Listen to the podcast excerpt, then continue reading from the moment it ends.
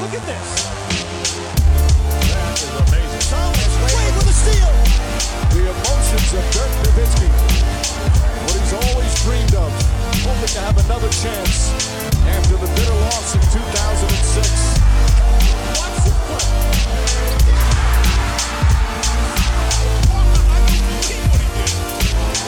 That is amazing. Hallo und willkommen zu Gutnext, dem deutschen Basketball-Podcast im Internet. Mein Name ist André Vogt Mein Name ist Benjamin Benrich. und wir sprechen heute wieder, ich sage gleich, warum ich wieder sage, über ein, ein Thema, äh, was äh, ja, die Basketballgemeinde bewegt oder nicht, das werden wir dann gleich rausfinden. Es sollte um Doping gehen, aber warum wieder, werden sich einige jetzt fragen, die mir nicht auf Twitter folgen. Ja, Ben, wir hatten es gestern schon probiert äh, und mehr Culpa, ich habe es halt, sind wir ehrlich, verkackt. Deine Tonspur hat es nicht geschafft in dem Podcast. Meine war kristallklar, aber wegen mir ist keiner hier. Und wenn es andersrum gewesen wäre, hätte ich einfach jetzt gesagt, ah, scheiß drauf, ich time das so, ich quatsch einfach meinen Teil dann dazwischen. Das wollte ich dir aber nicht zumuten und deswegen haben wir uns heute wieder äh, zusammengefunden. Ich hoffe, das ist okay für dich. Ja, selbstverständlich. Kein Problem. Dann machen wir doch genau das gleiche wie gestern mit ein paar extra Infos, weil ich habe die Zeit genutzt, noch ein paar Sachen äh, rauszufinden, die uns gestern nicht ganz klar waren. Und da können wir vielleicht ein bisschen mehr. Der zweite Podcast ist eben meistens der beste, habe ich gehört. Aber stell dich erstmal nochmal vor, den Leuten da draußen. Was, was machst du und was hast du mit dem Thema Doping zu tun? Genau, ich bin, also ich bin Sportwissenschaftler und ich beschäftige mich mit unterschiedlichen Themen. Einmal mit Athletenrechten, da geht es darum, dass ähm, olympische ähm, Sportler oder Sportlerinnen mehr Rechte bekommen sollen, um auch Einfluss auf Fun Funktionäre und Verbände ausüben zu können. Das ist so ein Thema. Dann studentischer Spitzensport. Das ist, bezieht sich einmal hier auf Deutschland, also studentische Spitzensportler in Deutschland, aber eben auch besonders auf die NCAA. Und als letzten Themenbereich äh, beschäftige ich mich mit Doping in Mannschaftssportarten und da insbesondere durch mein eigenes Hobby eben mit Basketball. Genau, und das gestern noch gesagt, du hast bei der BG Göttingen gespielt, beim ASC Göttingen gespielt. Gestern hattest du noch ein äh, Seattle Supersonics T-Shirt an, heute ist es ein weißes T-Shirt. Aber nehmen wir, ich wollte Leute mal mitnehmen nochmal, äh, wie das gestern aussah.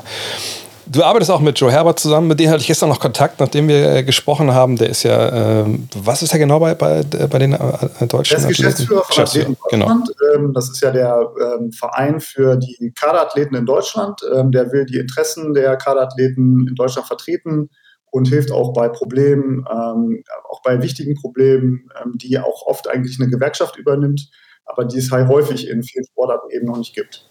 Und da sind wir, glaube ich, an einem guten Thema, denn das ist ja ähm, der eine Punkt, der so die NBA-Welt, ne, wie sie äh, auf Doping testet und, und, welches System sie nutzen, von äh, der normalen Welt, sage ich mal, BBL oder Fieberwelt, wie wir sie nennen wollen, äh, unterscheidet.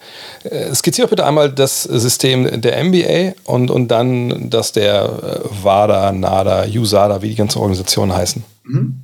Ja, also in, in, den NBA, in der NBA haben wir eine, eine, andere Situation, weil natürlich das Sportsystem in den USA ganz anders aufgebaut ist. Wir haben mit den drei großen Profiligen, NHL, NFL und NBA und, und MLB natürlich auch noch, ne? also vier eigentlich großen Ligen, ähm, ja, das sind alles Privatunternehmen. Und das bedeutet natürlich auch, dass ähm, die Arbeitnehmer dort über Gewerkschaften, also die Spielergewerkschaften, ähm, ja, die sogenannten ähm, ja, Tarifverträge äh, miteinander ähm, besprechen und dann auch abschließen. Und ähm, deswegen, und dazu gehört eben auch im amerikanischen System, dass über ähm, Drogentests eben auch gesprochen wird und dann äh, bestimmt wird, wie viel Drogentests bzw. Dopingtests dann auch durchgeführt werden. Und das gilt eben auch für die NBA. Das ist auch festgeschrieben in, in, in Gesetzen, in amerikanischen Gesetzen, also die National Labor Relations Act nennt sich das. Das ist das Gesetz, äh, das schreibt vor, dass das eben ausgehandelt werden muss. Und das heißt, die Sportler haben in den USA, also diese Profisportler haben ein Mitrecht, diese Rechte und auch diese Dopingtests, wie viele davon stattfinden, eben mit auszuhandeln in den Tarifverträgen. Und äh, das kennen wir natürlich im europäischen System überhaupt nicht. Ähm, wir haben ja hier ein Verbands- und Vereinssystem. Ähm, und äh, das unterliegt der WADA, der World Anti-Doping Agency. Und ähm, die bestimmt eigentlich, was für Tests durchgeführt werden. Und die kann auch äh, entscheiden, wann sie die Tests durchführt. Und da in diesem System haben die Sportler wenig mitzureden oder nahezu gar nichts, sondern sie müssen sich halt diesem ähm, System beugen, ähm, weil die Ligen in Europa sich halt der WADA angeschlossen haben. Und das bedeutet eben, dass dann automatisch Tests durchgeführt werden, ob die Spieler das wollen oder nicht. Und das ist erstmal so der grundlegende Unterschied zwischen den beiden Systemen. Genau, und das, du hast schon beschrieben. Es geht halt darum, dass natürlich die NBA wie anderen ähm, ja, Pro, Profisportligen in den USA sich die eigenen Regeln gemacht haben. Ich habe gestern gesagt, dann haben sie ja irgendwann mal äh, ein paar Eishockey-Teambesitzer mit großen Hallen gesagt, ach komm, lassen mal Basketball spielen. Und genau wie du sonst hast, dann ist es halt einfach, es ist ja kein Verband, es ist, ist eine private Firma, ne, die dann halt ne, diese Dinge halt in Collective Bargaining Agreements halt äh, aushandelt und, und, da kann man dann erstmal mal wenig dran machen. Ähm, es ist aber auch so, dass natürlich dass, dass die Art und Weise, wie getestet wird, natürlich nicht, nicht gleich ist. Also die WADA ist da ja viel, viel, viel strenger mit Bluttests. Es gibt kein, genau. kein, kein Limit. Magst du das mal beschreiben, wo da die Unterschiede ja. sind? Also äh, die Unterschiede sind da eigentlich äh, sehr deutlich. Also man kann in der NBA erkennen, ähm, der Vertrag, der ausgehandelt ist, ähm, ist so, dass man ähm, ähm nur wenige Urinproben pro Saison nimmt. Also es sind sechs an der Zahl und eben zwei Blutproben während der Saison. Und das heißt, äh, mehr ähm, Tests werden nicht durchgeführt pro Spieler. Das ist schon durch die, äh, durch die Spielergewerkschaft und die NBA festgesetzt. Ähm, das heißt, bedeutet natürlich auch, dass der Spieler irgendwann weiß, okay, jetzt kommt kein Test mehr, weil ich habe schon zwei Bluttests hinter mir. Ähm, das kann natürlich Türen öffnen, die man vielleicht nicht will in dem Sinne, weil der Sportler natürlich dann genau weiß, ich kann jetzt eigentlich theoretisch alles machen und im Vergleich dazu äh, haben wir in der WADA natürlich gerade für die Nationalspieler oder A-Kader-Athleten das System, dass sie sich jederzeit testen müssen, wenn die WADA vorbeischaut. Also die kündigt sich vorher auch nicht an. Ähm, das ist auch nochmal ein klarer Unterschied. Für die WADA gilt, man kann eigentlich jederzeit testen, nicht mitten in der Nacht, aber früh morgens, äh, den ganzen Tag über. Und ähm, das ist natürlich ein Riesenunterschied, wir haben ja auch schon von Beispielen gehört, wie bei Per Günther zum Beispiel, der sich vor Jahren, glaube ich, mal darüber beschwert hat, dass die früh immer auftauchen, ist natürlich auch schwierig mit Familienleben und so weiter. Dann auch ähm, kann ich nachvollziehen, es ist ein tiefer Eingriff in die Privatsphäre, den wir in der NBA im Vergleich dazu eben nicht haben. Ähm, da darf auch zum Beispiel nur Bluttests dürfen nur nach den Spielen durchgeführt werden, nicht vorher. Das ist bei der WADA auch anders. Und die ähm, äh, Spieler werden auch vorher von dem ähm, Tester dann angerufen und äh, wissen eigentlich, wann der kommt. Und das ist natürlich ein, nochmal ein krasser Unterschied zu den äh, europäischen Regeln oder durch die, die weltweiten Regeln, muss man ja sagen. Ja, da gibt es ein interessantes Detail, was ich äh, gestern nach unserem Gespräch nochmal recherchiert habe. Das, ja. Denn man kann sich ja fragen, okay, also was, wo ist der Unterschied, ob jetzt der Tester mir sagt, also ich habe gestern noch die Story erzählt von, von Dirk Nowitzki, der mir erzählt hat, naja, dann kam mal der Anruf irgendwie von dem Tester, bist du jetzt zu Hause? Nee, wir sind jetzt gerade irgendwie, in, ich glaube, waren wir im Urlaub ah ja, okay, dann bist du nächste Woche wieder da, dann machen wir das nächste Woche. Ähm, und da, könnte man sich jetzt ja fragen, gut, was ist denn so wild? Also wenn du gedopt bist, äh, das wird ja eine Weile dauern, bis das irgendwie aus deinem System raus ist. Und es gibt ja Proben, die werden dann Jahre später erst irgendwie positiv, wenn man neue Verfahren hat. Aber da habe ich dann witzigerweise diese, diese, diesen Fall Lance Armstrong nochmal mir genauer angeschaut. Und da war ja immer die Rede davon, dass wenn das Team getestet wurde damals äh, bei der Tour de France, dann hat man immer erstmal den einen hingeschickt, der halt klar clean war und diese ja. fünf bis zehn Minuten, die man dann hatte, ähm, wo der dann halt getestet wurde, da konnte man halt dann Lance Armstrong oder die anderen Kollegen, die, die drauf waren, konnte man dann halt, konnte man dann eine Infusion geben und so. Und in der Zeit waren die dann schon wieder clean. Also es geht ja da wirklich augenscheinlich auch äh, echt um, um, kleine Zeitintervalle. Ähm, die man eigentlich nutzen kann, um wirklich, wie gesagt, dann nicht positiv aufzufallen. Von daher muss man sich wahrscheinlich schon ziemlich anstrengen, wenn man dann durch die, die Tests der NBA durchfallen will. Ja, das stimmt. Also das würde ich auch sagen. Man muss schon ziemlich, ja, ich würde nicht dumm sagen, aber man muss schon sich blöd anstellen, äh, wenn man da wirklich durchfällt, weil man eben auch weiß, wann der kommt. Man kann, also wenn man schlau ist, versucht man natürlich auch vielleicht irgendwie den Test noch zu manipulieren oder ihn ungültig zu machen auf irgendeine Art und Weise. Da gibt es ja verschiedene Möglichkeiten, nicht nur dadurch, dass man jetzt irgendwie nochmal in den Blutkreislauf eingreift oder so, aber man kann sich auch noch andere Möglichkeiten ausdenken oder man versucht dann irgendwie beim Test irgendwas zu tauschen mit jemandem anders oder was weiß ich. Das kann man ja dann in der Zeit auch eben vorbereiten. Und deswegen sehe ich das natürlich auch schon ein bisschen kritisch, wenn das schon einen Tag vorher angekündigt wird, dann ähm, ja, ist es schon relativ locker, ne, muss man ganz klar sagen. Das, äh, das sehe ich auch so und das muss man vielleicht auch an den Tests der NBA klar äh, kritisieren. Das ist ein Punkt, den müsste man ehrlicherweise verändern. Es gibt ja auch in der, in der Geschichte der NBA ähm, so ein paar interessante Aussagen. Ähm, ich habe nochmal nachgeschaut, 2005 gab es ja in den USA so ein, ein relativ äh, großes Bohai darum, ne? weil natürlich im Baseball, da gab es die, die, oh. die PED-Skandale um, um Mark McGuire, Sammy Sosa, Barry Bonds, wie sie nicht alle hießen. Ne? Das, das war ja stellenweise auch grotesk, äh, was da stellenweise auch äh, weg, weggeschwiegen wurde, wenn Leute auf einmal, ich weiß nicht, Barry Bonds glaube ich, was hat er, drei, vier äh, Größen seiner, seiner, seiner Cap, ne? der Kopf ja. dann einfach größer und man denkt, okay, das kommt auch nicht durch durch, durch Müsli zustande und vielleicht ein bisschen Brokkoli. Ähm, und dann gab es ja auch eine Anhörung äh, vor dem Kongress von David Stone, der habe ich mir angeschaut, wo, wo er klar sagt, also ne, große Muskeln helfen bei uns im Sport nicht.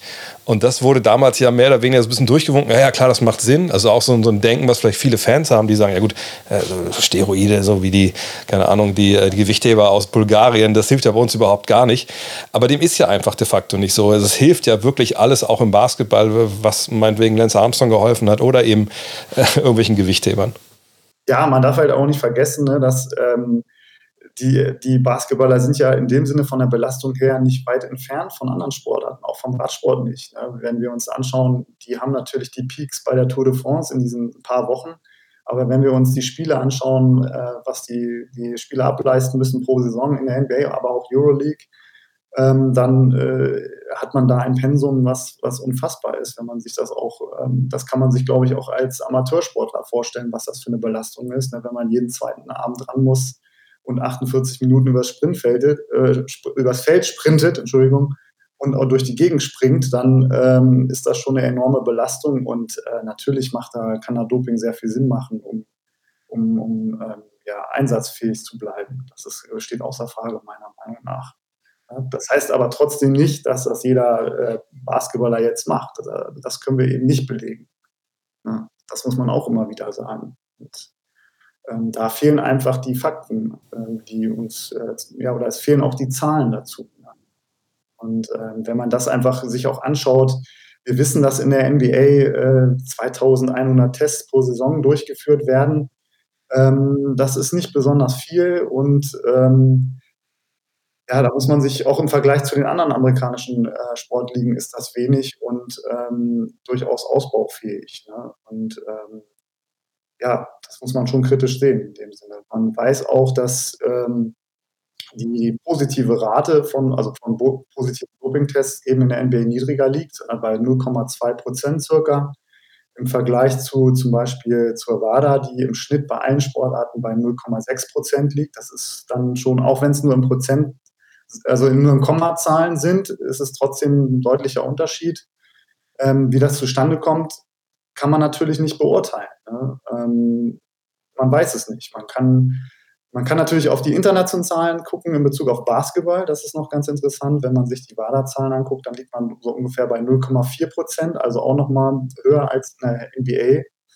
Ähm, was natürlich da so ein bisschen darauf hindeutet, dass die positiven Tests etwas zu gering ausfallen, möglicherweise in der NBA. Aber es ist nur eine Vermutung. Das mhm. muss man ganz klar immer wieder dazu sagen.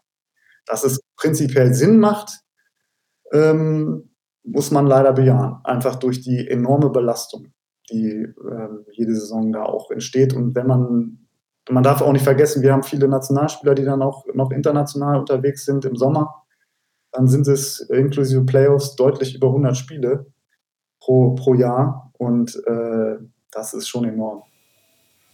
Und es gibt ja auch Dopingtests. Wir hatten ja gerade in den letzten Jahren zum Beispiel mit Jan Rayton oder John Collins ja einfach Fälle, wo man ganz klar sagen muss, ja, da waren junge Spieler und anhand des Strafmaßes, hast du mir gestern erklärt, konnte man ja auch sehen, dass die wirklich dann auch mit, äh, wirklich mit Doping erwischt wurden und nicht mit äh, Drogen. Das ist ja, die NBA unterscheidet das ja eigentlich irgendwie so nicht so ganz trennscharf, aber das waren ja wirklich äh, Dopingtests, die da halt äh, auffällig geworden waren ja, da sieht man ja ganz klar, ne, wie du schon gesagt hast, anhand der Zahl, Anzahl der, der Spiele, die sie verpassen, weiß man ja dann ganz klar, das waren auf jeden Fall leistungssteigernde Mittel. Also für PEDs bekommt man halt das erste Mal 25 Spiele Sperre in der NBA, was natürlich deutlich geringer ist als vier oder zwei Jahre bei der WADA. Das muss man auch dazu sagen, ne, für diese leistungssteigernden Mittel.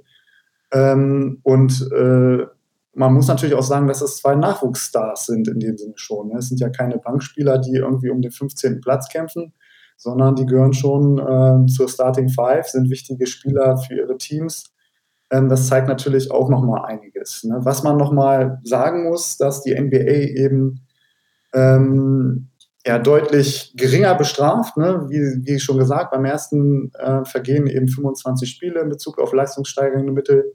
Dann beim zweiten Vergehen äh, sind es 55 Spiele und dann eben ähm, später beim dritten Mal eben noch länger. Ähm, und, ähm, aber sie differenzieren auch nochmal zwischen Drogenmissbrauch, also ähm, Konsum, privater Konsum. Und da ist die NBA traditionell eben sehr strikt. Äh, das wissen wir ja, weißt du ja auch, aufgrund der ähm, vielen Kokainfälle zu Beginn der Liga. Ne? Also das ist traditionell gewachsen. Ähm, das Überraschende ist dann, dass eigentlich der Drogenmissbrauch stärker bestraft wird als der Missbrauch von leistungssteigernden Mitteln. Und das ist, muss man schon in gewisser Weise kritisch sehen. Ähm, da ja zum Beispiel ein DeAndre Ayton, wenn er jetzt für Team USA spielen würde äh, und das Vergehen würde ähm, zwei Jahre vor den Olympischen Spielen stattfinden, dann äh, wäre er zwar auf WADA-Ebene eben für zwei Jahre gesperrt, aber er könnte in dieser Zeit in der NBA einfach weiterspielen.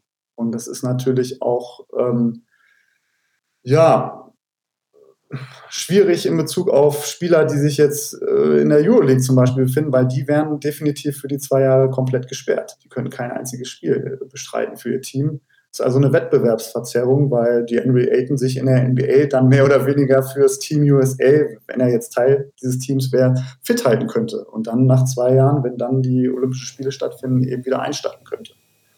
Ja, das fand ich äh, gestern auch spannend. Ich habe nochmal geguckt, weil wir uns gestern nicht sicher waren. Ich hatte gestern noch mal ein paar äh, Leute angefunkt, um, um zwei Sachen rauszufinden. Also wann ist man als Nationalspieler eigentlich ähm, in diesem Testpool der nationalen Anti-Doping-Agentur. Ne? Bei uns ist es die NADA, in den USA ist es die USADA.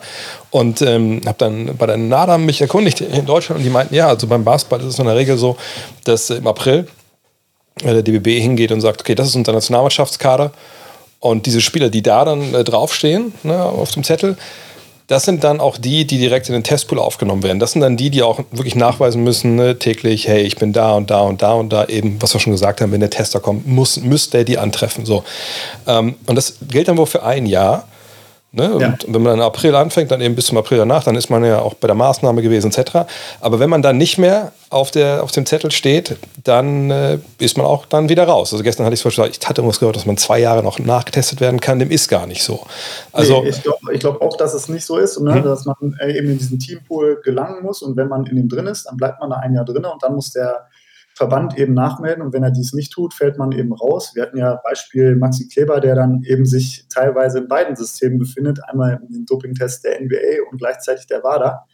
Das ist natürlich dann äh, ja in gewisser Weise auch ein bisschen witzig, weil er dann natürlich ein bisschen genauer darauf achten muss, dass er auch keine Nahrungsergänzungsmittel nimmt, die irgendwelche ja, möglichen Dopingmittel weil sie sind ja manchmal verunreinigt einfach. Ja. Und äh, da muss er natürlich ein bisschen mehr aufpassen als der normale NBA-Spieler, muss man ganz klar sagen, weil ähm, er sonst äh, international gesperrt werden könnte.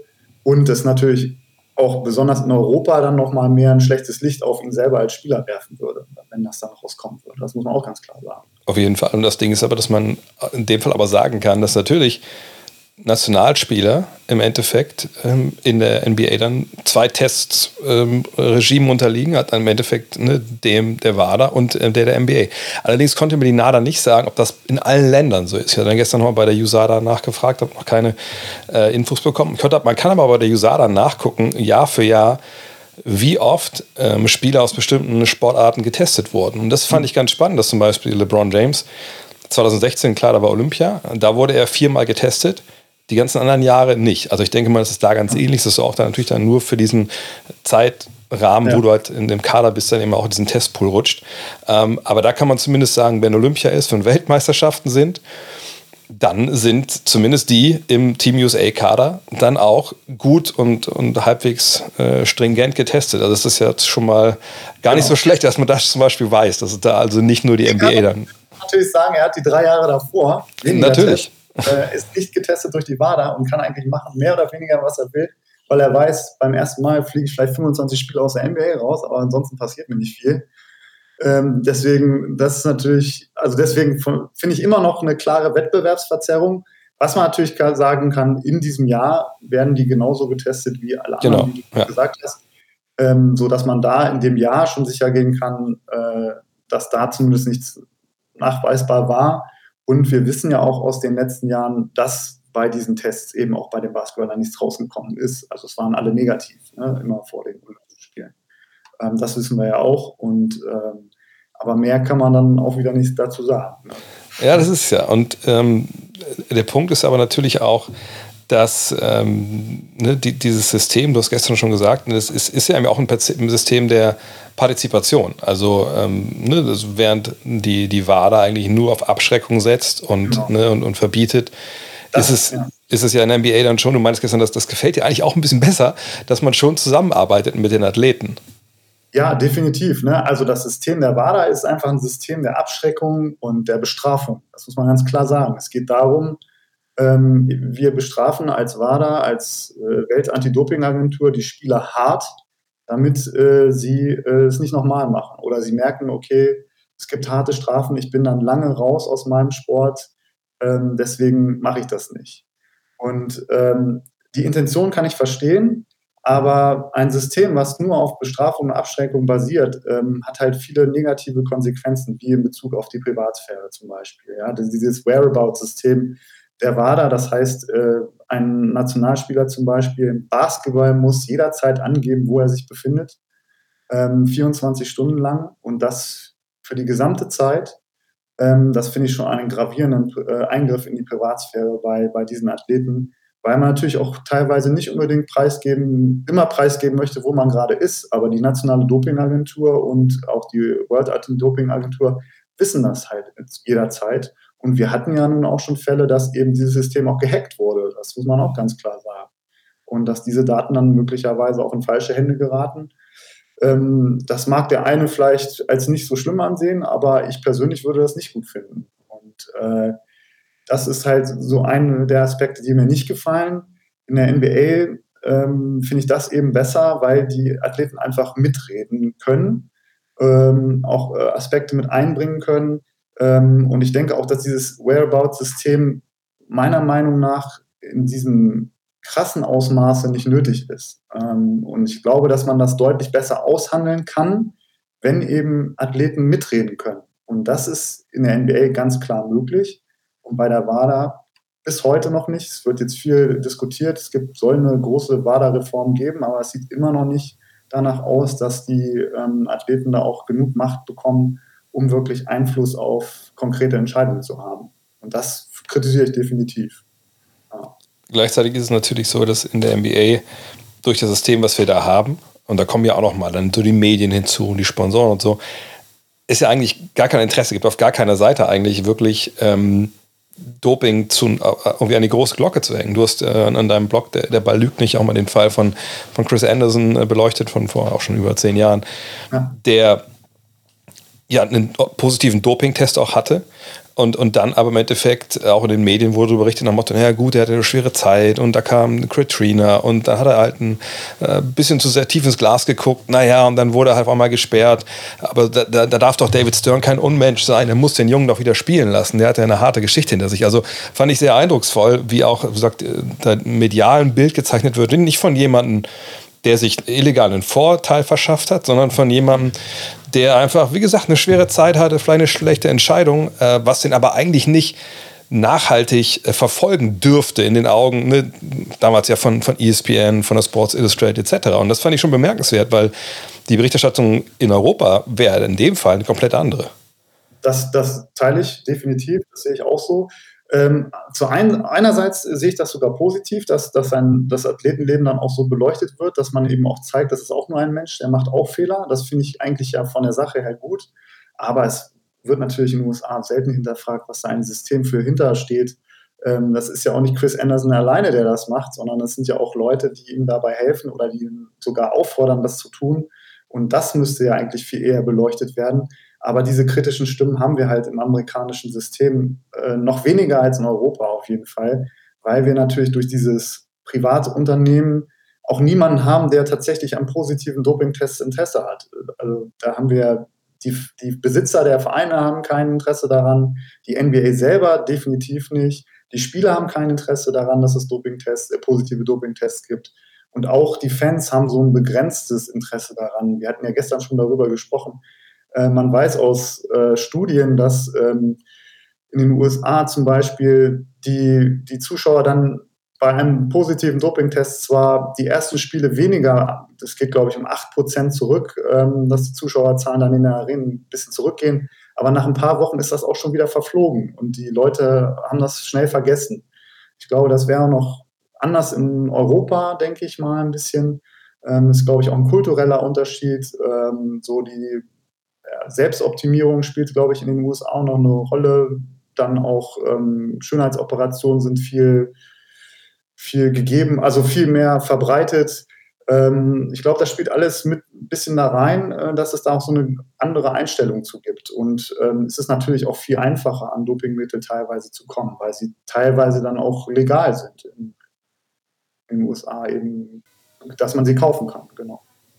Es gibt ja auch ein paar, muss man auch sagen, Auswüchse im Sport. Ich meine, Wrestling das habe ich gestern ja. noch vergessen gehabt, ist ja mega populär seit Ewigkeiten. Und früher konnte man schon sagen, naja gut, guck dir die Jungs an, der ist ein bisschen fetter, so, ne, das passt schon, das kann ich mir schon vorstellen, dass das ein Hinterhofschläger ist, der ein bisschen Wrestling macht. Aber mittlerweile muss man ja sagen, die Jungs, die da rumlaufen, und es gibt ja auch genug Beweise, was das halt mit, mit vielen von den Superstars der 80er und 90er gemacht hat. Ich meine, die haben sich stellenweise, äh, also viele von denen leben nicht mehr, ne, und, und manche auch auf ganz, ganz tragische Weise dann da im Endeffekt ums Leben gekommen. Also, dass das wirklich auch nicht positiv ist, wenn man sich da alles Mögliche reinknallt, äh, ist ja vollkommen belegt, allein durch die. Aber gleichzeitig ja. hat das ja der, der Popularität der ganzen Nummer keinen Abriss. Ja, keinen, genau. Und das Gleiche ist ja aber auch zu sehen, auch wenn es jetzt nicht unbedingt auf Doping zurückzuführen ist, aber diese ganze Diskussion in der NFL um CTE, also um dieses, ähm, ne, diese ja. degenerative Gehirngeschichte eben durch die vielen Hits, ähm, das war ja, natürlich war das ein Skandal über, über einige Jahre, aber das wurde ja da auch schon mal von der Liga immer wieder weggewischt und sagt, naja, das ist, das ist nicht Schuld des Spiels, das ist halt so. Und das ist eine Rekordliga, das ist die erfolgreichste Liga der Welt im Endeffekt. Äh, da spielt die Gewalt ja auch eine, klare Rolle. Man hat dann so ein bisschen Sachen halt ne, reformiert, so gerade halt, ne, was so die Hitzen so angeht. Aber am Ende des Tages glaube ich nicht, dass in Europa äh, also sowas irgendein Sport nachhaltig überleben würde. Und, und, die NFL ist da durchgegangen, ohne wirklich irgendwas ein, äh, einzubüßen. Also fand ich, finde ich nach wie vor einfach eine, eine, krasse Geschichte im Endeffekt. Aber zeigt dem auch, wie das Verhältnis der Amerikaner dazu ist, zu, zu Sport und was man auch opfern muss für äh, und ja. diesen, diesen Mindset dahinter. Ja, definitiv. Also das ist natürlich jetzt in, für Football auch nochmal, ist wirklich eine krasse Geschichte mit den Kopfverletzungen, muss man ganz klar sagen.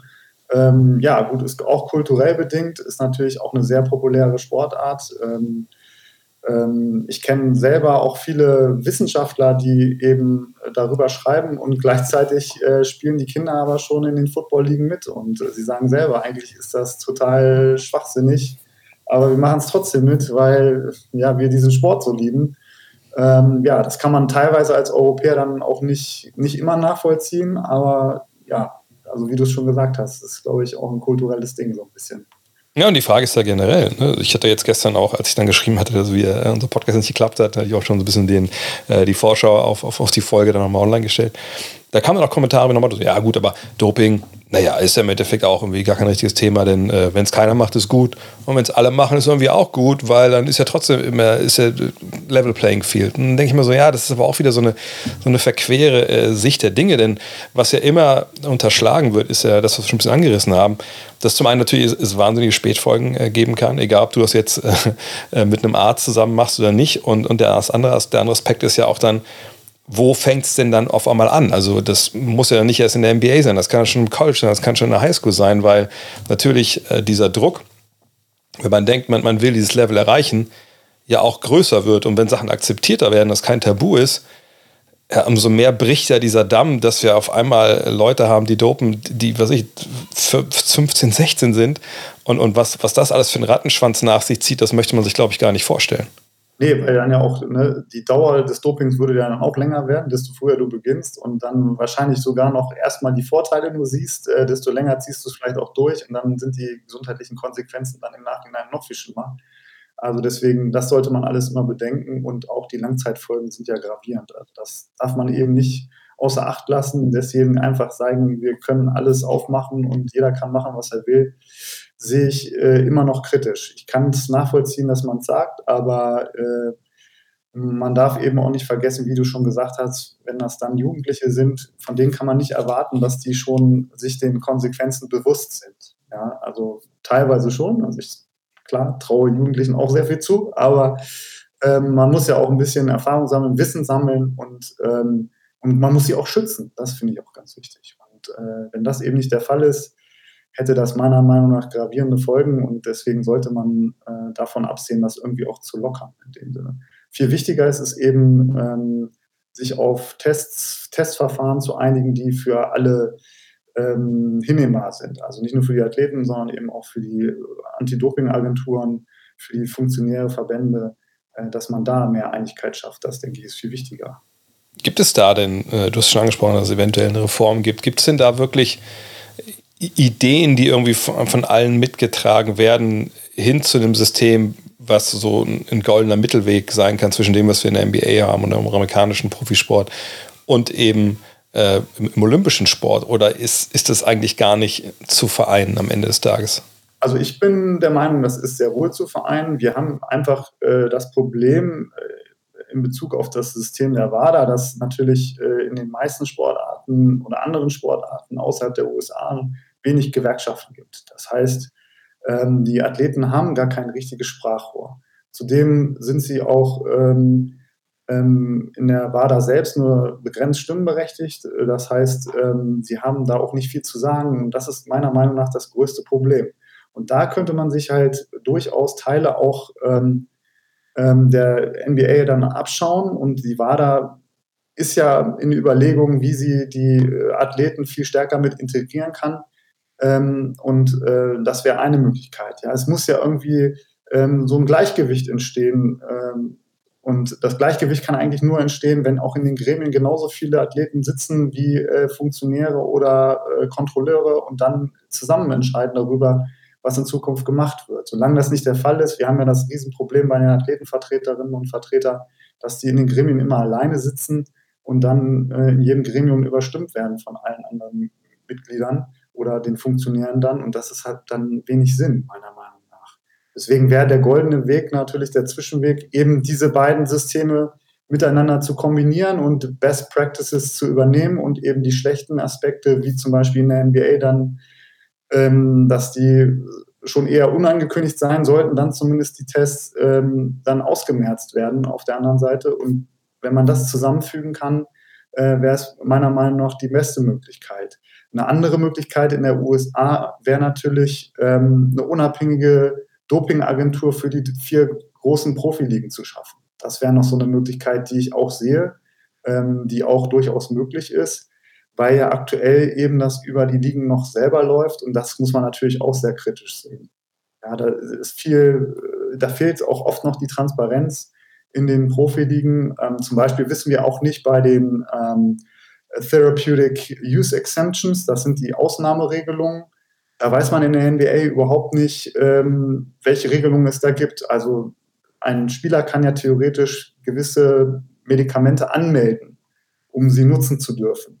Und in der NBA weiß man über diesen Prozess gar nichts mhm. tatsächlich. Man weiß nur, dass der ähm, Chef der, der Anti-Doping-Abteilung eben darüber entscheidet. Ich es wird sogar vermutet, dass er es alleine macht. Das finde ich auch sehr kritisch, wenn es nicht mal ein Gremium ist, sondern nur eine Person und die dann darüber entscheidet, wer Spieler darf das nehmen und der andere nicht. Ähm, da fehlt es einfach an Transparenz und da müssen die amerikanischen Ligen einfach nachlegen. Und eine Möglichkeit wäre es, ähm, ja, die Verbindungen zu kappen und eben eine unabhängige Anti-Doping-Agentur für diese Profiligen zu schaffen, weil man ähm, durch die Gewerkschaften wird es schwierig sein, das in die WADA zu integrieren. Ja, das muss man auch ganz klar sagen. Was aber von dem Flashback zu meiner Ausbildung bei Volkswagen, weil da war nämlich ein Kollege, der war auch so ein bisschen breiter, der gesagt hat, ja, ja, also, also alles so, so, locker. Also das wäre auch jetzt nicht so locker für mich, wenn ich nicht äh, so krass Asthma hätte. Ich, ich wusste gar nicht, dass du krass Asthma hast. Und meinte, nee, habe ich nicht. Aber dann, ich glaube, Clenbuterol war damals äh, The Weapon of Choice. Weil, aber das verschreibt mir mein Arzt jetzt. Und ich so, Alter, okay, bist du sicher, dass das so eine gute Idee ist? Aber ich habe auch schon lange nicht mehr gesehen, wer weiß wieder, wie es ihm jetzt geht. ähm, aber ähm, ich glaube, da können wir noch mal äh, über ein Thema noch mal, über das Thema Geld noch mal sprechen, wenn du gesagt Athletenteilhabe. Das Ding ist ja, dass das ähm, in der NBA jetzt ja nicht nur so ist, dass irgendwie die Athleten und die Gewerkschaft da so gefragt werden, weil ne, der Commissioner oder die, die 30 Governors des Team, äh, Teams sagen, oh, ja, wir hören mal auf die, die, das sind ja die, die das Geld mit verdienen hier, sondern das ist ja auch ne, die, das Erste, was ja erstmal geregelt wird im CBA, ist ja, wie das Geld verteilt wird. So, ist das vielleicht auch der Grund, warum, äh, warum die, die WADA und natürlich das, ne, was da ranhängt, das IOC und alle ganzen anderen Geschichten, dass die gar nicht große Interesse haben, die Athleten jetzt in so einem Thema wirklich an den Tisch mitzulassen, weil es im Umkehrschluss nicht bedeuten könnte, ja gut, dann wollen die aber auch von anderen Sachen äh, partizipieren, äh, was dann vielleicht bei uns dann ein Loch in die Kasse reißt. Genau, ja, das ist definitiv der Fall. Also wir wissen aus dem olympischen System, dass ähm, nur 4% der Einnahmen des IOCs an die Athleten gibt. Wow. Ja, das wissen wir aus Studien. Und das ist natürlich extrem wenig. Ja. Wenn man das vergleicht mit der NBA und den anderen Profiligen in den USA, dann ist es lächerlich und eigentlich mehr oder weniger auch ein Skandal, wenn man überlegt, das ist ja die Sportler sind ja die Quelle jeglicher Leistung. Das ist ja, warum man Olympia oder, oder die einzelnen Sportarten auch guckt. Äh, deswegen ist man ja da. Und die kriegen wirklich nur 4% von diesem Kuchen. Dann äh, ja, ist es klar, dass man die Athleten auch klein halten will. Ja, das ist halt in diesem olympischen System unfassbar krass und äh, überhaupt nicht mehr zu vergleichen. Und ähm, deswegen ist es auch absolut nachvollziehbar, dass die Athleten da mehr Beteiligung haben wollen weil sie es einfach nicht mehr einsehen, dass sie so wenig von diesem Kuchen bekommen. Und ähm, ja, es ist ja auch, man muss sich auch bewusst machen, dass eben Athleten im olympischen System oft an der Armutsgrenze sich bewegen, obwohl das gar nicht notwendig wäre in, in vielen ähm, Sportarten. Ja. Einfach weil sie nicht beteiligt werden. Und das muss sich meiner Meinung nach schnellstmöglich ändern, ähm, weil das nicht mehr zeitgemäß ist. Ne? Also das System ist so krass gewachsen, gerade das olympische System, das IOC ist unfassbar gewachsen wie über die letzten Jahrzehnte. Und ihnen ist es gelungen, vieles von diesem Geld eben für, für eigene Projekte zu sichern und wenig an die Athleten abzugeben. Und das ist ein gravierender Unterschied. Und deshalb ist es natürlich auch schwierig, auch in, bei der World Anti-Doping-Agentur das ähm, zu ändern, weil das ganze System auch teilweise auf Unterdrückung basiert, der, der Athleten. Ja? Also das kann man ja einfach schon anhand dieser Strukturen ganz klar erkennen. Ich finde, das erinnert mich irgendwie komplett an, an die NCAA. Ne? Also ne, ja, Student ja. Athletes. Ich meine, jetzt hat man ja da zumindest, das ist ja eigentlich auch eine interessante Parallele. Also eigentlich hat man. Ja, ja genau. Da, da, spreche ich halt voll oft drüber, ne, dass es diese Parallele halt gibt im amerikanischen System, weil ja die äh, Student Athletes in, den, in der NCAA eben auch nicht beteiligt werden, nicht angemessen. Ne? Sie kriegen natürlich ein Stipendium ähm, da muss man ja dann auch immer genau hingucken, was für ein Stipendium ist das tatsächlich. Ne? Alle denken immer, okay, Riesenstipendium, super. Ähm, dass die auch teilweise zeitlich begrenzt sind oder ähm, sich in manchen Sportarten müssen die ja sogar geteilt werden zwischen Athleten. Also die haben dann nur ein halbes Stipendium oder so. Äh, natürlich nicht in den großen Sportarten Football und Basketball, aber in anderen. Ähm, das darf man eben auch alles nicht vergessen. Und das System NCAA basiert halt auch viel unter, auf Unterdrückung ne, der, dieser Athleten, auch in den großen Sportarten. Und das muss man auch äh, sehr kritisch sehen. Das finde ich, ähm, ähm, ja, wird oft zu, zu wenig beachtet und das ist eine klare Parallele zu diesem olympischen System auch. Und ähm, der krasse Gegensatz sind dann eben die Profiligen. Ja, wenn man da dann reinkommt, dann äh, hat man als Athlet und als äh, Athletenvertreter, also durch die ähm, Players Association, dann deutlich mehr Einfluss. Ne? Und auch das, das, das Wort hat einfach ein viel größeres Gewicht, wenn man dann auch was sagt. Außerdem muss man sagen, hat, ja haben die NCAA, hat die NCAA ja ein bisschen was auch sich vielleicht vom IOC abgeguckt, weil man jetzt ja dieses Name and Likeness Ding ja, da genau, eingezogen ja, hat. Es wird jetzt ein bisschen gelockert, ne? Name, Image and Likeness ist ja jetzt an die Athleten übergegangen in der NCAA, ähm, sodass sie sich ja über ihre Bilder und ihre Bildrechte eben selbst vermarkten können oder kleine Sponsorenverträge abschließen können.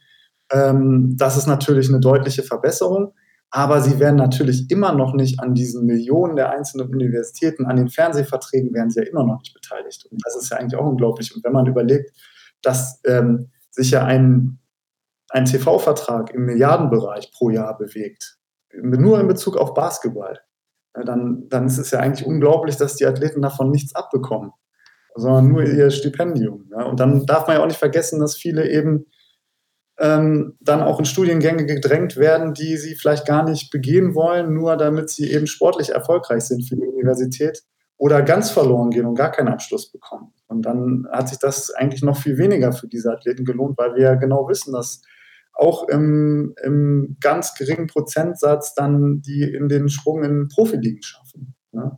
Und äh, deswegen ist das eigentlich auch ein System der Unterdrückung. Ich sage da auch immer das, den Begriff des Indentured Servitude, also so eine Vertragsknechtschaft ist das wirklich, man, wo man halt äh, ja eine Unterkunft bekommt, ein bisschen Essen und ein angebliches Studium. Und äh, das war's. Und ähm, das muss man ganz klar auch kritisch sehen. Deswegen ist dieses ganze, diese ganzen Systeme sind irgendwie auch miteinander verstrickt. Ja.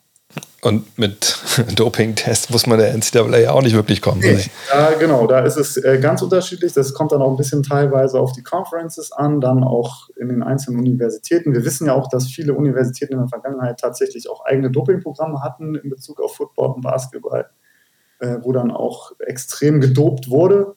Und ähm, ja, haben da eine ja, teilweise schlimme Vergangenheit und es wurde auch nie richtig aufgearbeitet. Und das, das ähm, macht mich auch skeptisch, dass es, ähm, oder ich befürchte, dass es immer noch solche Programme dann auch gibt an einzelnen Standorten.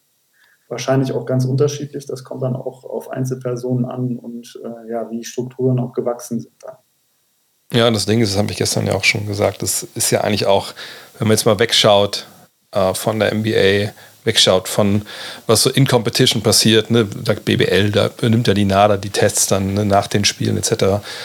Aber wenn man schaut, ne, wenn du kein Kaderathlet bist und nicht in so einem, so einem Testing-Pool drin bist von, von der jeweiligen äh, Anti-Doping-Agentur in deinem Land, dann kannst du eigentlich ja machen, was du willst, solange Off-Season ist. Und solange du nicht äh, nach dem Spiel rausgezogen wirst, im Sommer, du, du kannst dir, du kannst alles dir rein nageln, einfach um härter trainieren zu können, um dich vielleicht auch nicht zu empfehlen beim Tryout. Das, das ist schon, muss man sagen, da ist ein ziemlich großer blinder Fleck bei diesem ganzen System. Genau, ja, und das, ja, das ist, das ist definitiv so. Das muss man, muss man leider bejahen. Das ist so. Und äh, ich habe dann auch immer ähm, ich bin ja auch immer so ein Fan, dass, dass Athleten eben auch neben dem Sport noch was anderes machen sollen, damit sie nicht nur den Lebensinhalt Sport haben, weil wir eben auch aus Studien wissen, dass sie sonst sehr viel riskieren für, die, für, für den Sport. Ne? Es gibt eine Studie, die mehrmals wiederholt wurde von Goldman. Da ging es um, ähm, was würden die Athleten alles für eine Goldmedaille tun? Und äh, würden sie auch do dopen dafür, auch wenn sie fünf Jahre später dann versterben würden. Und da bejahen 50 Prozent der Athleten das. Also das muss man sich vorstellen, das finde ich total krass. Ähm, und natürlich, wenn der Sport der einzige Lebensinhalt ist, dann ist das so wichtig, dass man erfolgreich ist, dass man wahrscheinlich auch über Grenzen hinausgeht. Und äh, deshalb finde ich es umso wichtiger auch, ähm, dass eben Sportler neben dem Sport auch noch was anderes machen, um das so ein bisschen zu verhindern, diese, diese komplette Fokussierung auf den Sport. Ja, und diesen Druck, der natürlich dann auch finanziell ja, damit genau, einhergeht. Der, Druck, ne, der dann auch von unterschiedlichen Seiten entsteht, der kommt ja nicht von, nur von dem Sportler selbst, sondern von Trainern, Familie vielleicht auch, die davon abhängig sind, ob sie erfolgreich sind oder nicht. Ähm, es sind ja ganz viele, die dann auch auf einen einreden und so weiter. Und ähm, desto weniger man dann auch äh, Kontakte, andere soziale Kontakte hat oder andere Projekte, desto weniger kann man sich da irgendwie auch äh, ja, befreien von, würde ich sagen. Ja ja, irgendwie ein sehr, sehr interessantes und ein faszinierendes Thema, auch auch ein schwieriges. Und das lässt dann irgendwie am Ende mal so ein bisschen, ja, äh, weiß nicht, ich weiß, wie es ihr geht, aber ich, ich lässt mich so ein bisschen zurück und denke so krass. Also was, was, was, habe ich da jetzt eigentlich? Ne? Also ist, das, ist das jetzt clean, ist das nicht clean? Und diese Unwissenheit, also ich glaube, es wird sein wie immer. Man vergisst das nach, nach ein, zwei Tagen wieder und dann sagt man, freut man sich, wenn man geile Leistungen sieht. Aber ähm, das ist schon äh, ja, wirklich eigentlich, eigentlich ähm, komisch, dass es so, so, so ein blinder Fleck ist. Ich ob es jetzt die NBA ist oder sonst wo. Ähm, kann man dein, deine Arbeit irgendwo lesen? Vielleicht gibt es Leute, die ein bisschen mehr wissen wollen jetzt äh, über das Thema. Also du hast einen Blog, aber ich weiß nicht, machst du da noch viel bei Der Ball lügt nicht? Ja, ich war im Moment nicht so viel, weil ich tatsächlich da, ich schreibe tatsächlich ein Buch über Athletenrechte äh, aktuell und äh, das ist ein sehr langes Projekt schon jetzt schon, äh, bin schon lange dabei Und deswegen mache ich auf der Ball lügt nicht relativ wenig, aber das äh, geht dann, ähm, sobald auch das Buch dann endlich fertig ist, auch da wieder mehr los, weil dann werde ich auch Teile des Buches da auch einfach veröffentlichen, ähm, sodass das auch jeder einfach lesen kann. Da, das äh, ist einfach auch der Plan, ähm, vielen da Zugang äh, zu geben. Ähm, das wird in diesem Jahr auf jeden Fall passieren, äh, ist das große Ziel. Äh, sonst gibt es äh, ein Buch über Doping, ähm, das ich geschrieben habe und ähm, es gibt einen, meine Dissertation ist über den College-Sport und äh, den studentischen Spitzensport in Deutschland. Das ist ähm, ein ganz dickes Buch. Wer sich also für die NCAA nochmal ausführlich interessiert, der kann das, glaube ich, äh, kann das lesen. Aber das ist sehr detailliert reich, also sehr, sehr viele Details über auch äh, deutsche studentische Spitzensportler in den USA, also was die für Ergebnisse auch äh, erbracht haben, sowohl im sportlichen als auch akademischen Bereich. Das ist, glaube ich, ganz interessant. Und ähm, dann gibt es, ich muss gerade überlegen, habe ich jetzt in der letzten Zeit eben mit äh, Athleten Deutschland ähm, viel zusammengearbeitet, aber das ist äh, leider in, äh, nicht, nicht, öffentlich. Das sind dann Strategiepapiere, äh, wo ich mitgearbeitet habe. Ähm, die kann man teilweise im Internet finden, aber ähm, ja, sind jetzt keine richtigen Veröffentlichungen oder so. Ich wollte gerade sagen, das, das geht dann vielleicht ein bisschen zu tief rein. Aber das ist natürlich wichtig, dass ihr, dass ihr die Arbeit da macht hinter den Kulissen, dass wir ja. da bald ein besseres System bekommen. Dann, ja, dann danke ich dir, äh, Ben, für deine Zeit. Zum zweiten Mal. Ja, ist auch besser geworden, sind wir ehrlich. Gestern war auch schon richtig gut, aber heute ist grandios geworden. Von daher, wie gesagt, vielen Dank für deine Zeit. Und wenn das Buch fertig ist, dann, dann ja, sag Bescheid. Dann, dann werde ich das auf jeden Fall auch gerne bei mir mal durchlesen. Ja.